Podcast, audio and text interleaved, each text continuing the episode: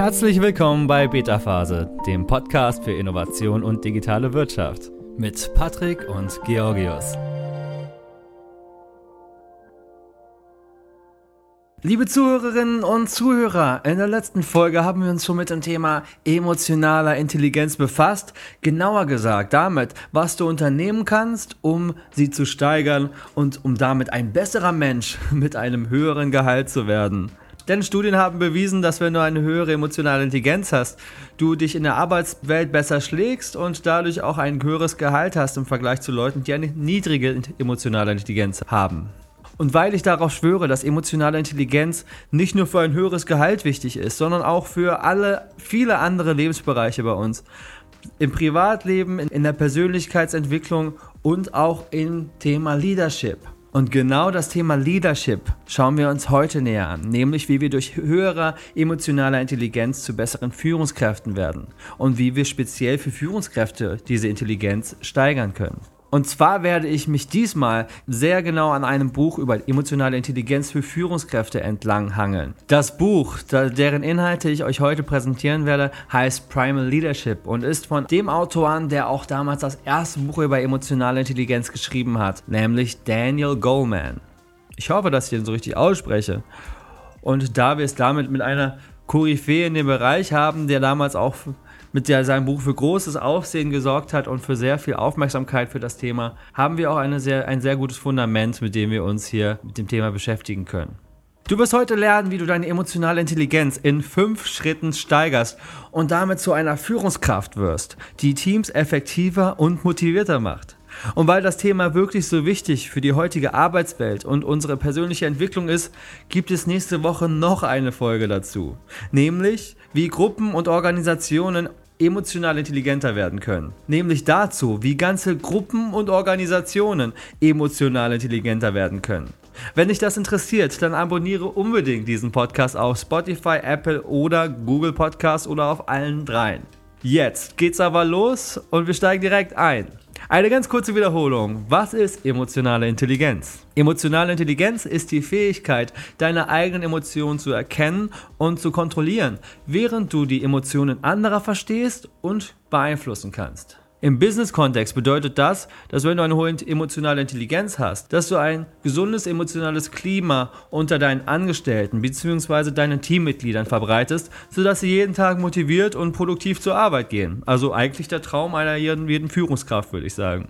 In der letzten Episode habe ich schon von den vier Kernkompetenzen gesprochen, aus der sich emotionale Intelligenz zusammensetzt. Der Self-Awareness, dem Selbstmanagement, dem sozialen Bewusstsein und dem Beziehungsmanagement. Die schauen wir uns heute auch nochmal genau an, aber wenn du nochmal die allgemeinen Infos dazu hören möchtest, dann geh nochmal zurück. Aber was besonders wichtig ist, ist, dass diese vier Bereiche aufeinander aufbauen. Das bedeutet, dass du mit der Self-Awareness startest, dann deine Fähigkeiten im Selbstmanagement aufbaust, dann dein soziales Bewusstsein stärkst und dann am Ende bist du bereit für ein gesundes Beziehungsmanagement.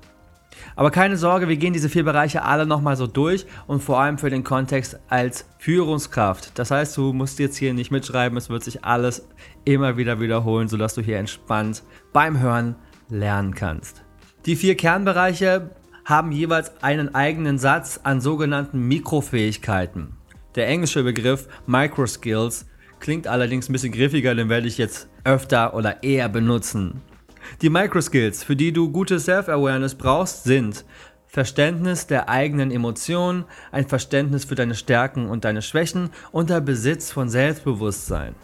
Und diese Selbst-Awareness baust du auf, indem du ja, im Prinzip im Laufe des Tages auf deine Gefühle achtest, dich selber beobachtest und herausfindest, was in dir eigentlich so los ist. Und wenn du das gemeistert hast, dann kannst du dich darum kümmern, deine Emotionen zu kontrollieren. Das bedeutet nämlich Selbstmanagement. Die Microskills, die du für Selbstmanagement brauchst, sind emotionale Kontrolle, Anpassungsfähigkeit in schwierigen Situationen, hohe persönliche Standards, persönliche Motivation und Optimismus.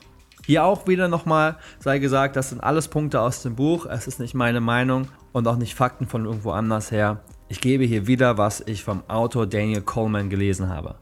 Wenn du Selbstmanagement beherrschst oder zumindest einige dieser Skills gemeistert hast, kannst du zur nächsten Phase übergehen, der Social Awareness oder dem sozialen Bewusstsein. Hier bist du besonders stark, wenn du einige der folgenden Fähigkeiten besitzt. Empathievermögen, Förderung eines emotionalen Klimas, Verständnis des sozialen Netzwerks sowie der Machtverhältnisse in Gruppen. Der letzte Bereich, den du für eine hohe emotionale Intelligenz benötigst, ist das Beziehungsmanagement, von dem wir auch letzte Woche gesprochen haben. Für ein gutes Beziehungsmanagement brauchst du die Fähigkeit, andere inspirieren zu können, andere bei der Zielerreichung und ihrer Weiterentwicklung helfen zu können. Du brauchst die Fähigkeit zu erkennen, wann Veränderung nötig ist, sowie die Fähigkeit, Konflikte zu lösen. Beziehungsmanagement bedeutet aber auch, Menschen als Team zusammenbringen zu können. Jetzt hast du dir vielleicht beim Zuhören gedacht, hey, in einem einen Bereich bin ich stärker als in einem anderen oder ich habe hier besonders viele Microskills äh, und bei einem, in einem anderen Bereich nicht. Das ist völlig normal, so geht es mir auch. Wir haben alle unsere Stärken und Schwächen und es ist super, wenn du das bereits jetzt weißt. Dann bist du auf jeden Fall auch schon einen Schritt weiter für das, was später kommt. Gute Leader besitzen allerdings sechs Microskills und haben mindestens einen Microskill aus den vier Kernkompetenzen von emotionaler Intelligenz. Fehlt einer der Bereiche vollkommen, dann leidet die Führungsstärke und die Performance der Gruppe. Es gilt hier also, was die vier Bereiche angeht, erstmal ein Allrounder zu werden. Es bringt dir als Führungskraft nicht so viel, eine extrem gute Self-Awareness zu haben, auch wenn das die, die beste Grundlage ist, aber einfach nur selbst selbstbewusst, ein Bewusstsein für dich selbst zu haben, reicht nicht aus, um eine gute Führungskraft zu sein, laut des Buches.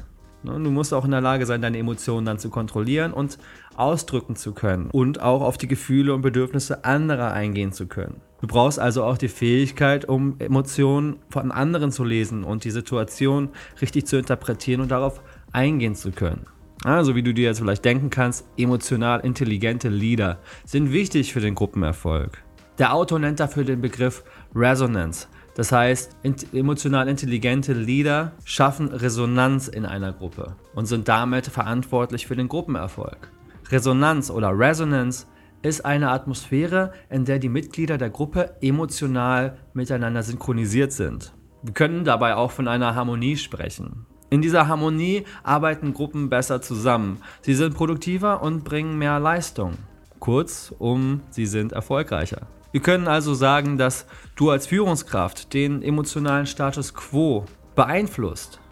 Ne, da wir als Gruppe, wenn wir eine Führungskraft haben, wir instinktiv zu dieser Autorität schauen und auch auf die emotionalen Signale achten. Das ist eine Art Verantwortung, die wir nebenher, neben unseren Aufgaben als Führungskraft auch noch haben.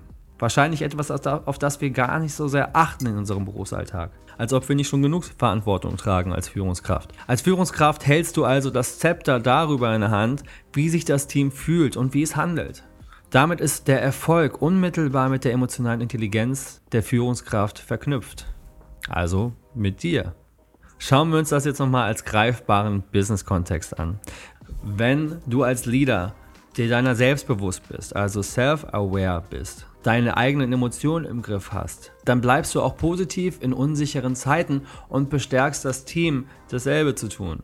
Die soziale Awareness, das soziale Bewusstsein hilft dir dabei, deine sozialen Kompetenzen aufzubauen und Beziehungen innerhalb der Gruppe und zu anderen Mitgliedern aufrechtzuerhalten. Leader lesen die Gefühlszustände der anderen und reagieren angemessen darauf. Okay, jetzt wissen wir also, was für einen Einfluss man als Führungskraft im Team oder in der Abteilung hat. Und schauen wir uns doch mal an, was passiert, wenn ein, eine Führungskraft nicht emotional intelligent ist. Laut Goldman erzeugt mangelnde emotionale Intelligenz eine sogenannte Gruppendissonanz. Teammitglieder stehen dabei im Konflikt dazu, wie sie sich fühlen und handeln. Diese Dissonanz wirkt sich negativ auf die Stimmung und auf die Leistung aus. Diese Dissonanz kann dann entstehen, wenn eine der vier Kernkompetenzen, von denen wir gesprochen haben, noch nicht entwickelt ist. Und wie erwähnt, bauen die Kernkompetenzen aufeinander auf. Wenn du also vorhin gemerkt hast, dass du vielleicht beim Thema Self-Awareness noch nicht so stark bist, aber vielleicht schon ein gutes Beziehungsmanagement hast, dann lohnt es sich auf jeden Fall nochmal bei der Self-Awareness anzufangen, denn davon werden deine die folgenden Kernbereiche nochmal extrem profitieren. Wenn du dir als Führungskraft nicht deiner selbst bewusst bist, dann wirst du Schwierigkeiten haben, deine Gefühle zu erkennen und die Ursachen zu identifizieren. Dann wird dir ein gesundes Selbstmanagement schwerfallen und kaum möglich sein. Wenn du einen schlechten Tag hast, gestresst und niedergeschlagen bist, dann werden es andere an deinen Worten, Taten und an deiner Körpersprache erkennen können. Und dabei entsteht dann dieser Konflikt darüber, wie sich die Teammitglieder fühlen und benehmen sollen. Und beeinflusst damit wieder die Produktivität und die Motivation in deinem Team. Oder in deiner Abteilung oder in deinem ganzen Unternehmen, je nachdem, wo du als Führungskraft stehst. Durch mangelndes soziales Bewusstsein, also Social Awareness, erkennst du die Gefühle der anderen Teammitglieder schlechter, wodurch du die Situation falsch interpretierst. Stell dir vor, eine Führungskraft bemängelt die nicht erreichten Teamziele und fordert den härteren Einsatz von seinen Mitgliedern. Das könnte dazu führen, dass sich die Gruppe missverstanden fühlt, eine Ablehnung aufbaut und am Ende sogar noch weniger motiviert ist. Okay, ich bin mir sicher, dass du jetzt unbedingt mehr emotionale Intelligenz haben möchtest, um als Führungskraft sogar noch produktivere Teams zu haben und nebenbei wahrscheinlich sogar ein bisschen beliebter wirst. Goldman spricht von sechs verschiedenen Leadership-Stilen, die Gruppenharmonie erschaffen können. Wir haben erstens den visionären Stil, zweitens den Coaching-Stil, drittens den kollaborativen Stil, viertens den demokratischen Stil, fünftens der vorbildliche Stil, wie ich ihn frei übersetze, und sechstens der autoritäre Stil. Effektive Leader können jederzeit auf diese verschiedenen Stile zurückgreifen und sie je nach Situation anwenden. Aber ich bin mir sicher, dass jeder von euch einen dieser Stile auf natürliche Art und Weise besitzt und ihn wahrscheinlich im Alltag verfolgt. So geht es mir zumindest. Ich kann mich mit einem oder zwei mehr identifizieren als mit anderen. Schauen wir uns den visionären Stil an. Der visionäre Leader schafft Harmonie, indem er oder sie die Menschen hin zu einem gemeinsamen Ziel motiviert. Sie drücken ihre Version aus, geben aber nicht das Wie vor. Damit inspirieren sie das Team in die richtige Richtung zu laufen, während sie genügend Raum haben, kreativ, innovativ und kollaborativ zu werden. Dann gibt es den Coaching-Stil. Dieser Typ erschafft Harmonie, indem er oder sie einzelne Angestellte ermutigt und dabei unterstützt, ihr volles Potenzial zu erreichen. Sie arbeiten direkt mit Einzelnen, um persönliche und karrieregerichtete Ambitionen zu identifizieren und zu verfolgen. Sie motivieren ihre Angestellten, schwierige Aufgaben zu erfüllen und Herausforderungen zu überwinden, die den Fortschritt verhindern könnten. Nummer 3. Der kollaborative Stil. Gorman spricht hier von einem Affiliative Stil. Ich finde kollaborativ ein bisschen einfacher zu verstehen. Starke Beziehungen unter Teammitgliedern sind das Ergebnis eines kollaborativen Führungsstils. Du bist eher eine kollaborative Führungskraft, wenn du deine Gefühle, deine Emotionen öfter teilst, Unterstützung anbietest und Wertschätzung für gute Arbeit öfter ausdrückst. Dann gibt es den demokratischen Führungsstil. Durch einen demokratischen Stil schaffen Führungskräfte Harmonie, indem sie Teammitglieder in die Entscheidungsfindungen einbeziehen. Teammitglieder erhalten das Gefühl, gehört zu werden, während sie alle denselben Stand in der Entscheidungsphase haben. Fünftens, der vorbildliche Stil. Goldman spricht hier von Pace Setting, also die, die den Takt vorgeben. Ich wusste nicht genau, wie ich das jetzt frei übersetzen sollte, deswegen Ihr könnt euch jetzt selber ein Bild davon machen, wenn ihr das Wort Pay-Setting hört, was ihr euch dazu denkt. Hier die Beschreibung dazu. Führungskräfte mit einem Pay-Setting-Stil schaffen Harmonie, indem sie als gutes Vorbild vorangehen, dem die Mitglieder gerne folgen möchten. Sie setzen sich selbst und dem Team hohe Standards, identifizieren Unzulänglichkeiten und fordern Perfektion. Teammitglieder lernen, indem sie von der Führungskraft direkt sich Sachen abschauen. Aber Achtung, Harmonie entsteht nur, wenn der Leader Empathievermögen hat, sich seiner selbst bewusst ist und seine Gefühle kontrollieren kann. Oh, dann hier kommen wir zu dem letzten Stil, der autoritäre Stil.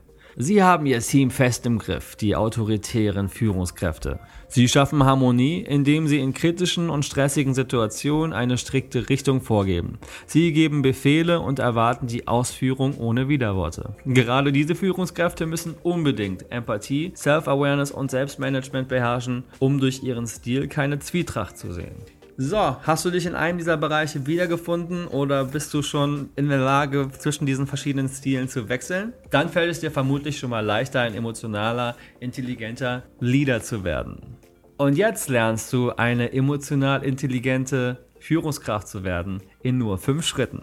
Fassen wir nochmal zusammen. Wir haben also diese vier Kernbereiche, die emotionale Intelligenz ausmachen. Und da wir uns heute speziell mit dem Thema Führungskraft und emotional intelligente Führungskräfte auseinandersetzen, erweitern wir das Ganze mit den Skillsets, die man in diesen vier Kernbereichen brauchen kann oder brauchen muss als Führungskraft und zusätzlich, was für einen, was für verschiedene Führungsstile es gibt. Und genau diese, diese Bereiche kombinieren wir jetzt im Laufe der nächsten der fünf Schritte, die du unternehmen musst, um ein emotional intelligenter Leader zu werden.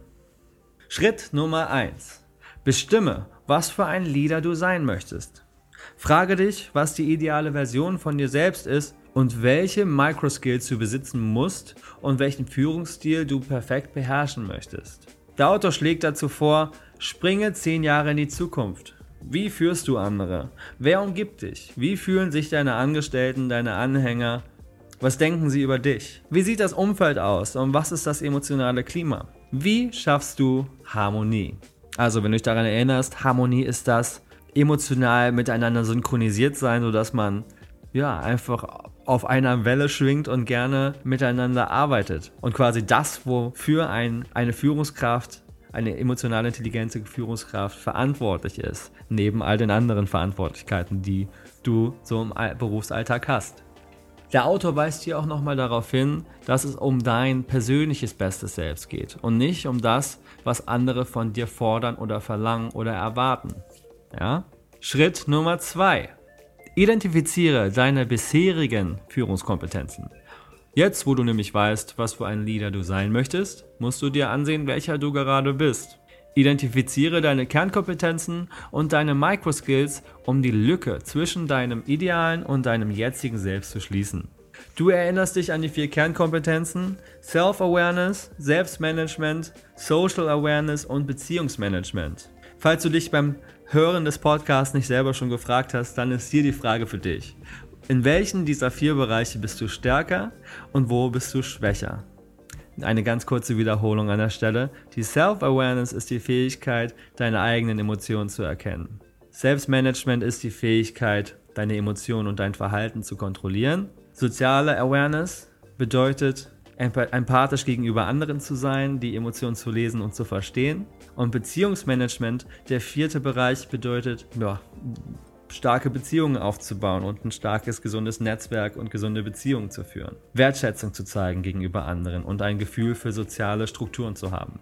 Okay, ich möchte, dass du an dieser Stelle, während du hier zuhörst, einen Moment innehältst und dir überlegst, okay, wozu habe ich gerade am meisten Resonanz gespürt? Wo, wo habe ich gedacht, ja, das, da fühle ich mich sicher. Und wo hast du dir jetzt gedacht, ah, wenn ich ehrlich bin, ah, Beziehungsmanagement liegt mir vielleicht nicht ganz so gut. Aber ich bin meiner Gefühle schon super bewusst. Du hast vielleicht schon gemerkt, dass du an vielen Situationen extrem wütend bist oder genervt bist. Aber es fällt dir vielleicht schwer, diese Trigger noch nicht auszuagieren. Also du wirst vielleicht dich öfter dabei erwischen, wie du andere Leute anschreist oder anpumpst oder es ist was anderes. Das sind nur Beispiele. Was gehört noch dazu, deine, deine bisherigen Führungskompetenzen zu identifizieren? Frage dich, welchen der genannten Führungsstile, von denen wir vorhin gesprochen haben, beherrschst du auf ganz natürliche Art und Weise? Welcher Führungsstil fehlt dir? Welche Microskills brauchst du für diesen Stil? Und ich weiß, die Selbsteinschätzung ist nicht immer hundertprozentig korrekt. Sie wird in der Regel immer ein wenig von deinem eigenen Ego verwässert. Goldman findet nämlich, dass es eine gute Idee ist, sich bewusst negatives Feedback von anderen zu holen. Kann eine sehr schmerzhafte Erfahrung sein, aber es bringt dich auf jeden Fall weiter und macht dich definitiv emotional intelligenter, wenn du es schaffst, dieses Feedback nüchtern und analytisch anzunehmen. Wen auch immer du fragst, Frage sie zu deinen Microskills in den vier Kernkompetenzen. Um besonders ehrliche Antworten einzuholen, kannst du am besten eine anonyme Umfrage durchführen. Der dritte Schritt. Plane deine Weiterentwicklung. Jetzt ist es Zeit für den Plan. Arbeite deine Ziele aus und orientiere dich dabei an deinen Stärken. so dass deine Ziele realistisch bleiben. Goleman sagt, dass deine Aufgaben eher auf das Lernen ausgerichtet sein sollten, als auf das Erreichen eines bestimmten Maßstabs. Was bedeutet das? Er nennt dazu ein Beispiel. Das Ziel, teile inspirierende Visionen mit einem gleichrangigen Partner zweimal die Woche, ist effektiver als das Ziel oder die Formulierung, präsentiere eine inspirierende Vision beim Board-Meeting bis zum nächsten Monat. Verstehst du? Okay, nun hast du also deine Ziele gesetzt und hast einen einigermaßen guten Plan für deine Weiterentwicklung aufgestellt. Jetzt kommen wir zum vierten Schritt. Es wird nämlich Zeit, deine neuen Gewohnheiten zu entwickeln. Als nächstes empfiehlt Goldman, die Lebensbereiche ausfindig zu machen, indem du deine neuen Fähigkeiten übst, um alte Gewohnheiten zu überschreiben. Wenn du beispielsweise deine Abwehrhaltung gegen emotionales Selbstmanagement austauschen möchtest, dann kannst du dich verpflichten, immer erst eine Pause einzulegen, bevor du eine Frage beantwortest. Das machst du, um die Perspektive deines Gegenübers einzunehmen.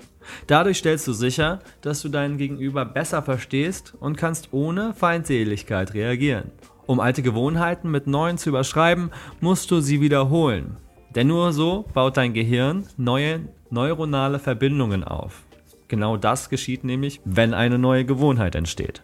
In vier Schritten haben wir hier schon eine ganze Menge untergebracht und es ist auf jeden Fall, wie du merkst, nicht einfach etwas, was du in einem Tag abhaken wirst, sondern ein längerfristiges Projekt, wenn nicht sogar eine Lebensaufgabe, das Ganze zu entwickeln und eine bessere emotionale Intelligenz zu trainieren. Dafür gibt es den fünften Schritt, der dir dabei hilft, diese vier Schritte zu durchzustehen. Nutze Beziehungen, um dich zu unterstützen. Laut Goleman ist dieser Lernprozess leichter umzusetzen, wenn du Menschen um dich herum hast, die dich dabei begleiten und dich bei deinen Zielen unterstützen.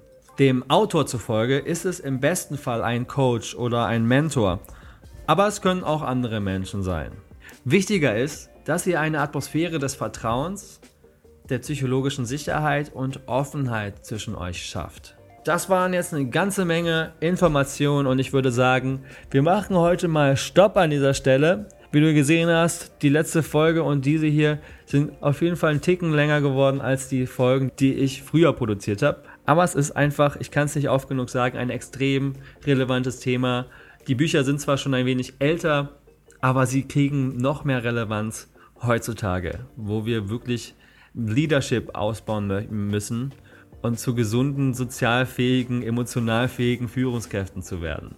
Mehr denn je, mehr denn je. In dem Sinne hoffe ich, dass dir diese Folge gefallen hat und dass du etwas für dich mitnehmen konntest und dass du vielleicht heute sogar mit dem ersten Schritt anfängst oder dir ist ein bisschen besser bewusst geworden, welcher der Bereiche dir besser liegt und wo du vielleicht ein wenig mehr Augenmerk legen solltest. Falls dir diese Folge gefallen hat, dann freue dich schon auf die nächste Woche, denn dann schauen wir uns einen weiteren Teil des Buches an, wo es darum geht, Gruppen und Organisationen emotional intelligenter zu gestalten. Ich kann es kaum erwarten, denn dieses ganze Thema ist, wie gesagt, ein persönliches Lieblingsthema. Ich finde es mega spannend, extrem wichtig und wenn du dabei sein möchtest nächste Woche, dann vergiss nicht, diesen Podcast zu abonnieren und nächste Woche wieder einzuschalten. Wir sehen uns nächsten Montag. Bis dahin, mach's gut, hab eine emotional intelligente Woche. Bis dann, ciao, ciao. Das war's auch schon für heute. Wenn dir diese Folge gefallen hat, abonniere unseren Podcast. Schon bald siehst du Innovationen aus verschiedenen Blickwinkeln und bekommst wertvolle Einblicke in die digitale Wirtschaft. Bis bald bei Beta Phase.